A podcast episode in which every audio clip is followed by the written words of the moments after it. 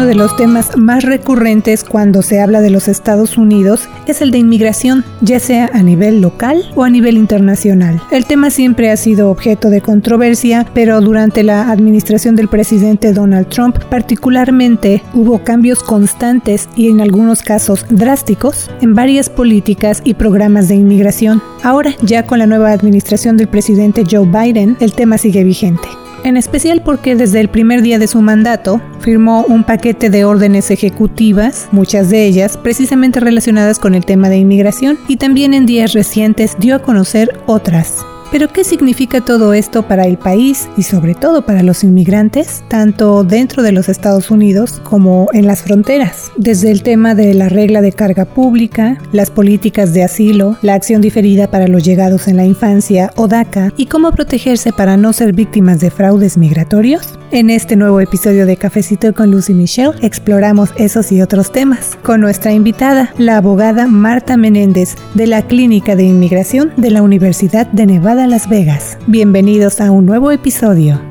Mi nombre es Luz Gray, editora con The Nevada Independent en español. Y en este cafecito también me acompaña mi colega Michelle Rindels. Me da gusto estar con usted a través de este cafecito informativo. También más adelante escucha información acerca de servicios comunitarios. Tenemos un cafecito lleno de noticias para usted, así que vamos directo a darle la bienvenida a nuestra invitada. Claro que sí, hoy nos acompaña la abogada Marta Menéndez de la Clínica de Inmigración de la Universidad de Nevada, Las Vegas o UNLV. Abogada, gracias gracias por venir a tomarse este cafecito con nosotros. Gracias por invitarme de nuevo, siempre un placer.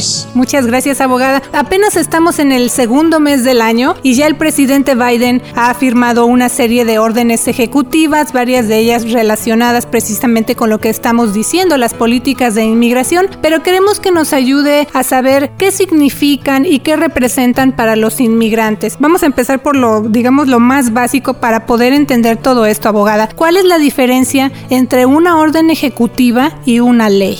La orden ejecutiva viene ahora sí que de bueno, de la rama ejecutiva, del presidente, ah, y no es algo, es algo que fácilmente una nueva administración puede cambiar con su propia orden ejecutiva, ¿no? Entonces no, no tiene ese mismo fundamento establecido. Una ley, por ejemplo, tiene que pasar por el proceso legislativo y una ley es mucho más difícil de, de borrarla, de deshacerla, porque para deshacerla se tiene que pasar por el mismo proceso legislativo, tiene que pasar votos y este, análisis y debates. Mientras que una ley ejecutiva, como hemos estado viendo, como hemos aprendido en los últimos cuatro o cinco años, la dictan y ya es, ¿no? Por lo menos hasta que alguien llegue a, a quitarla. Entonces una ley es mucho más fuerte. A fines de enero, la administración Biden anunció una suspensión de 100 días de las deportaciones de inmigrantes, aunque con algunas excepciones. ¿A quiénes aplica eso? Pues desafortunadamente ese moratorio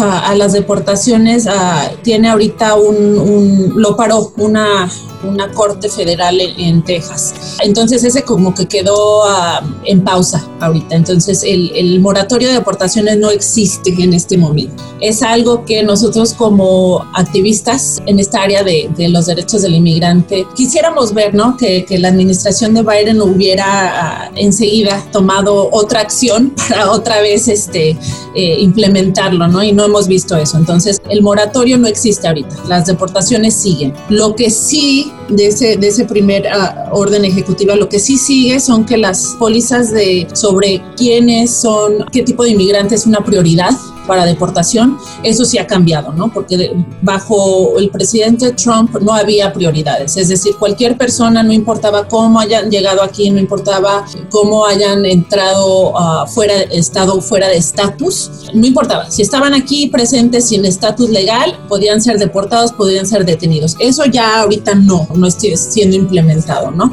Ahorita se están enfocando más en personas que presenten un peligro a la comunidad y me parece que siguen enfocados forzando a personas que hayan llegado recientemente, ¿no? Entonces eso sí sigue. Si una persona acaba de cruzar y enseguida la agarran, entonces sí, sigue siendo una prioridad poder devolverla a su país. Usted trabaja en el área de deportación. ¿Usted está viendo deportaciones en mismo tasa que en el pasado o cosas están más lento? Pues hay mucha confusión, porque sí vimos el, el problema ahorita que yo, que yo veo el máximo problema ahorita es que, ¿cómo decirlo? La cultura dentro de, de lo que es el, el eh, ICE, la agencia que se encarga de, de, deportaciones, cambió, no quiero decir que cambió, como que se, se avaló de las leyes eh, anti-inmigrantes durante Trump y pues ellos ya están como que operando de una manera en que para ellos cada rato están deportando y deteniendo, ¿no? Entonces eso es muy, es muy difícil cambiar esa cultura una vez que ya, ya existe, ¿no? Entonces lo que vimos las últimas semanas desde que Biden anunció el moratorio de deportación, en vez de detener las deportaciones al principio, como que se, se apresuraron,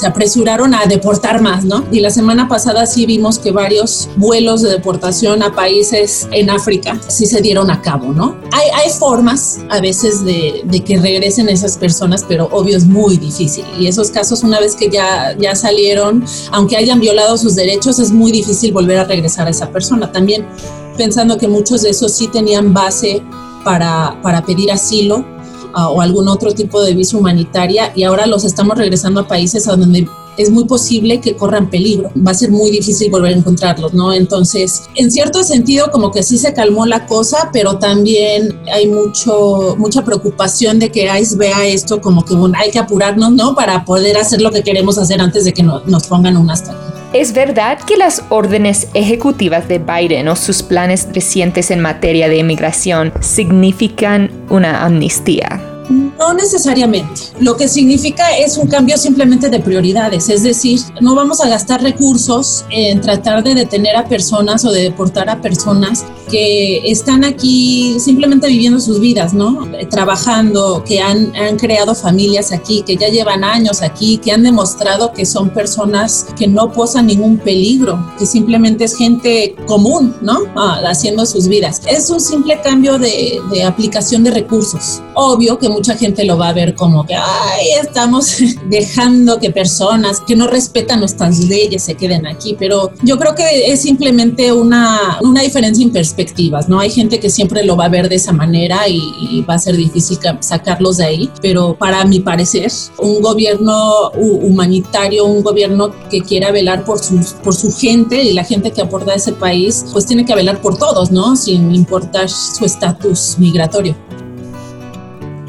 Sí, abogada, también me gustaría ahora hablar de la acción diferida para los llegados en la infancia o DACA. Actualmente es un programa que ha pasado por muchos cambios, también hablando de tanto cambio, ¿no? Incluyendo su cancelación durante la administración Trump y otros retos muy constantes que ha enfrentado en los tribunales. Justo este 4 de febrero se presentó ante el Senado el Dream Act 2021 o Acta del Sueño. ¿Qué significa esto para los beneficiarios de DACA o quienes están solicitando el programa por primera vez ahora que se restableció a como estaba antes de ser cancelado. Claro, eso sí también fue una, una noticia eh, bastante buena para nosotros, ¿no? Porque, no, o sea, sí siempre estamos viendo la, la manera de encontrar una, una solución permanente para personas que sí tienen algún tipo de protección legal, pero no es permanente, ¿no? Buscar algo que, que sí los deje estar más estables. Entonces, el hecho de que hayan implementado DACA ahora sí está protegido, ahora sí podemos volver a, a,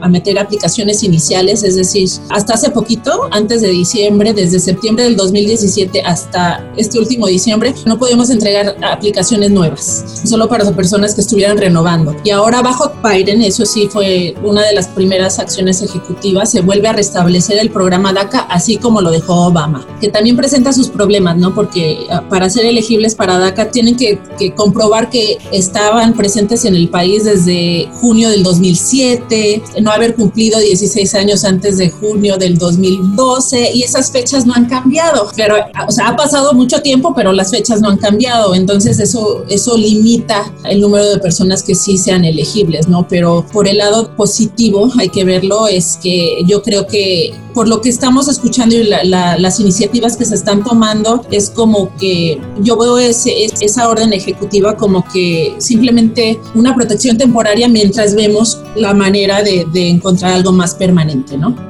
Bueno, abogada, hasta ahorita en este cafecito estamos hablando de varios temas, todos relacionados con inmigración y también por eso no solo agradecemos que esté con nosotros, sino que también por eso estamos haciendo este programa, porque entre tanto mundo de información puede haber también mucha confusión, pero también dijimos al principio de este cafecito que el tema de inmigración siempre da pie a abusos y en muchos casos a fraudes migratorios, o sea, esto puede llegar a las manos equivocadas, puede cambiar el destino de la gente para siempre. ¿Cómo podemos encontrar ahora sí que un abogado de inmigración que sea confiable y cuente con credenciales legítimas? Claro, en primera, ver en el estado de la persona, siempre ver si están hablando con un abogado o un notario. Es la diferencia, ¿no? Un notario, en, en muchos de los países latinoamericanos, un notario es un abogado y aquí no lo es, ¿no? Entonces, la gente, eh, hay personas que se, se, se, dicen notarios, la persona que va a verlos piensa que está hablando con un abogado y en verdad no, no, no, no tiene ninguna calificación para estar este, dando asesoría legal que se necesita en estos casos, ¿no? Muchos de ellos también igual pueden decir desde un principio, no soy abogado, pero pues nada más te estoy llenando documentos. Eso lo puede hacer cualquiera y no es verdad. Es verdad que sí les van a llenar los documentos, pero antes de, de poder llenar un documento y entregarlo a inmigración, hay que hacer un análisis completo de la, del historial migratorio de esa persona, analizar las leyes, las leyes de cuando entraron y las leyes de, que están presentes hoy, ¿no? Y eso no lo va a hacer un notario, no puede hacerlo un notario. Uno de los mayores problemas, desafortunadamente, es que no nada más estamos tratando con el problema de los notarios. También nos damos cuenta que hay muchos abogados también que se van a aprovechar de las personas. Es más, la semana pasada estaba viendo un, reporte de, de un abogado que estaba promocionando visas para venezolanos y dice uno, ¿eso de dónde? un abogado que y es un abogado, ¿no? Entonces una persona que lo buscó eh, en la barra de, abogados de su estado pudo ver, está así, tiene su licencia de abogado, sí me puede, no, ¿no? Entonces sí, eso siempre va a ser muy difícil porque hay muchos abogados que sí son, eh, o sea, gente de bien, ¿no? Honestos y, y rectos y todo, pero la manera más, este... Eh, eficiente o eficaz de buscar a alguien de confianza es aproximándose a organizaciones que tratan esto de, de los derechos de, de, los inmigrantes, porque esas organizaciones por lo general siempre tienen una relación con abogados de confianza, abogados a los que se les pueda confiar, ¿no? Y si organizaciones, obvio hay organizaciones que, que de, sin fines de lucro que pueden atender a personas a bajo costo o sin costo alguno y, y si existen en su área, obvio, primero aproxímense a esas, a esas personas, pero la verdad es que hay muy pocas, los recursos son, son muy pocos, entonces a veces sí se tiene que buscar un abogado privado y la mejor manera de hacerlo es primero yendo con organizaciones de los derechos de los inmigrantes a donde les puedan guiar un poquito más. ¿Hay banderas rojas que usted está viendo o fraudes comunes en ese momento que los radioescuchas deben ser conscientes? Para mí, lo que, lo que les siempre le digo a la gente es un abogado o una persona que les esté prometiendo cualquier cosa, eh, no, es, no es alguien en que puedan confiar, ¿no? Um, esta área de, de inmigración es súper complicada y las cosas cambian. Un detallito dentro del historial de la persona les puede cambiar todo. Entonces, yendo a un abogado que escuche su historia y diga, ah, no, fácil, fácil, a ti te dan asilo enseguida. No, un abogado que prometa al inicio que no va a haber ningún problema, que esto no es, no, no, no pasa nada, yo me encargo de todo. Déjenlo en mis manos. Es decir, no les van a dar información o les van a decir yo soy el que sé. El hecho de que tú no entiendas no importa porque yo entiendo. No, eso siempre como que es un, como dice Michelle, un, una banderita roja. No, no, no, no, no, aquí no. Un abogado honesto nunca va a hacer esas promesas porque no podemos hacerlo. No está dentro de nuestras manos otorgar cosas.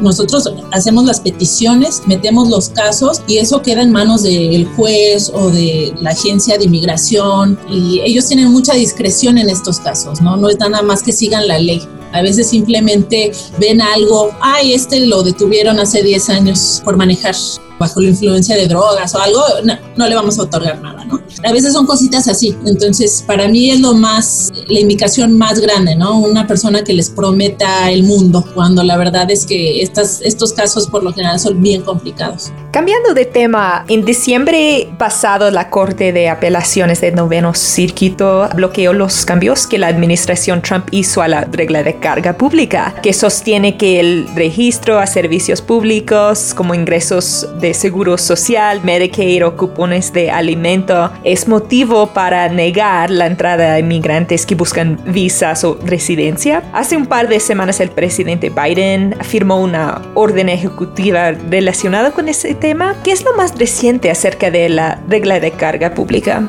Pues sigue vigente. Como dijiste tú, sí ha habido varias cortes que lo han eliminado en ciertas áreas del país, pero las cortes federales, las cortes de apelación están en diferentes circuitos, ¿no? Entonces, dependiendo del área del país a donde viva uno, puede que esté vigente todavía, puede que no. Es un caos. Entonces, ahorita sigue vigente. Lo último, lo que mencionas de la orden ejecutiva, todavía no se han deshecho. Podrían hacerlo. La administración podría decir ahorita, hoy día, ya, lo dejamos al lado. Pero lo que hizo la administración en vez de eso es buscan crear como un comité que va a analizar todas las pólizas y las reglas que salieron bajo la administración Trump, incluyendo la regla de cargo público. Van a analizar y van a ver si, si, si de esa manera se pueden deshacer de eso, ¿no? Que para nosotros que lo estamos haciendo, pues, simplemente desháganse y después vemos si lo quieren volver a implementar, ¿no? En, vez de dejarlo, pero uh, seguimos, por ese lado la ley de cargo público sigue ahorita en un poquito de confusión, porque hay lugares donde no se implementa y hay lugares donde sí.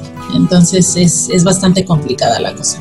En el caso de Nevada, ¿no está vigente esta carga pública? No debería de estar, porque como dijo Michelle, eh, nosotros estamos bajo el noveno circuito y el noveno circuito dijo que no, aquí no, no se implementa, ¿no? Pero por experiencia, aquí en nuestra oficina, después de esa orden de la, de la corte, empezamos a mandar aplicaciones sin, sin la nueva aplicación detallando los datos del cargo público y nos las están rechazando. Entonces, también es eso un problema ahorita, ¿no? Porque las agencias en sí tampoco saben cuál es la ley hay, mucha confusión. Y muchas de nuestras aplicaciones, por ejemplo, no van a agencias que estén dentro de nuestro circuito. Hay que mandarlas, digamos, a Nebraska, algunas a Vermont, y dependiendo de, en cierto sentido tienen razón, para ellos la ley sigue igual. Entonces, es un caos absolutamente eh, inexplicable, ¿no? Ni para nosotros que lo hacemos todos los días es a veces difícil entenderlo. Sí, como decimos, es mucha información. Si para el público lo es, creo que todas las partes involucradas, pues es difícil dar seguimiento a todo esto. Pero otro punto, abogada, el presidente Biden también firmó una orden ejecutiva para hacer una revisión acerca de algo que en inglés se conoce como Remain in Mexico, que es una política de la administración Trump para que solicitantes de asilo en la frontera permanezcan en México mientras esperan sus citas en el lado estadounidense. ¿Qué significa esto para quienes buscan asilo, principalmente quienes llegan a la frontera con México provenientes de Centroamérica. Pues ahorita igual eso no ha cambiado mucho. Lo que, lo que esa orden ejecutiva manda es que se haga otro comité para analizar lo que está pasando y cómo vamos a seguir adelante, ¿no? Para mí, hay, hay ese, ese tema sí para mí es súper, a donde me sale más la rabia, ¿no? Porque la, la situación que nuestro país ha creado en la frontera, la frontera sur, es una emergencia humanitaria es una enorme violación de derechos humanos de los cuales nosotros somos responsables porque nosotros, nosotros lo creamos, ¿no? Y el hecho de que se vaya a armar un comité para seguir analizando, ahí sí como que veo rojo. ¿Qué es lo que tenemos que analizar? estamos mandando a gente, muchos de ellos, muchos de ellos niños, muchos de ellos mujeres embarazadas que vienen simplemente a pedir que se les dé un poquito de, compasión, ¿no? los estamos mandando a campos de refugiados que nosotros hemos creado allá de ese lado y ahorita no, no ha cambiado nada en estas últimas semanas desde que Biden tomó la presidencia. Y para mí yo sé que estas cosas toman tiempo, yo sé que sí es necesario analizar cómo llegamos hasta aquí, pero también hay cosas para las cuales es muy difícil que nos pidan ser pacientes, ¿no? estamos viendo, yo tengo clientes que estuvieron en ese programa, niños, estuvieron en ese programa habiendo regresado a México, ahí mismo los han secuestrado, ahí mismo los han asaltado, ahí mismo los han violado y sigue pasando, sabemos que pasa todos los días. Ahí como que no, no he visto el sentido de urgencia que me hubiera gustado ver.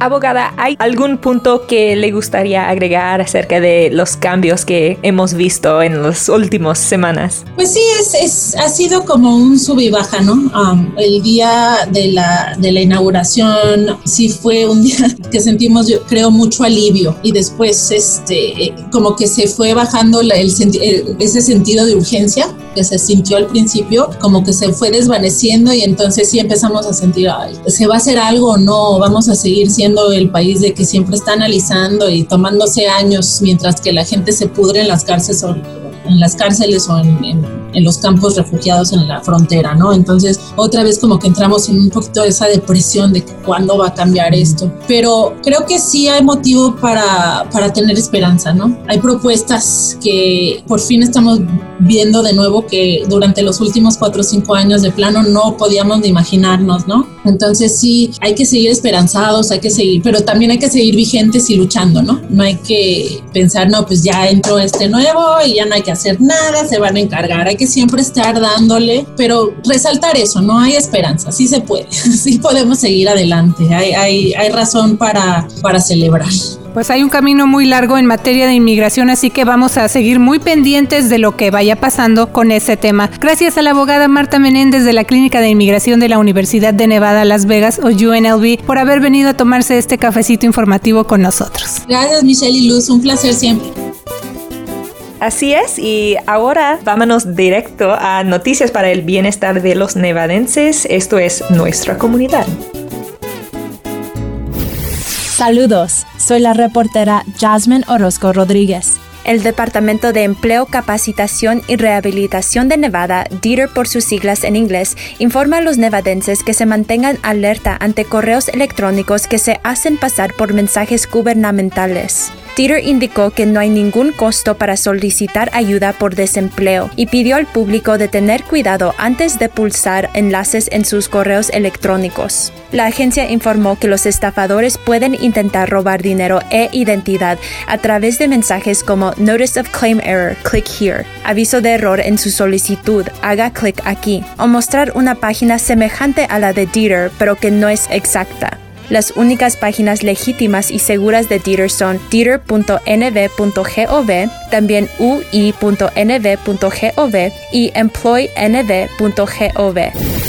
Saludos. Propietarios de casa que enfrentan dificultades con los pagos de su hipoteca pueden obtener asesoría gratuita gracias a la nueva campaña Ayuda COVID para Hogar antes de que venza la prohibición de desalojos de vivienda este 31 de marzo. La Organización de Derechos Civiles y Defensa de los Hispanos de los Estados Unidos, Unidos US, lanzó la campaña esta semana en Las Vegas dirigida a propietarios de casa que hablan español con competencia limitada del inglés. La iniciativa busca informar y proveer asesoría sobre las opciones de pago que las compañías hipotecarias tienen de acuerdo con la ley de ayuda, alivio y seguridad económica del coronavirus, también conocida como el CARES Act, cual permite de manera temporal el aplazamiento, o sea, una suspensión o reducción de pagos. Los interesados pueden hablar con asesores de vivienda bilingües y certificados al 1-800-569-4287, 1-800-569-4287 o encontrar agencias de asesoría aprobados por el Departamento de Vivienda y Desarrollo Urbano de los Estados Unidos, HUD por sus siglas en inglés, en la página web hud.gov diagonal español. Para más información también puede visitar el sitio web de la Oficina de la Protección Financiera del Consumidor, consumerfinance.gov diagonal ES. Les informa Yanel Calderón.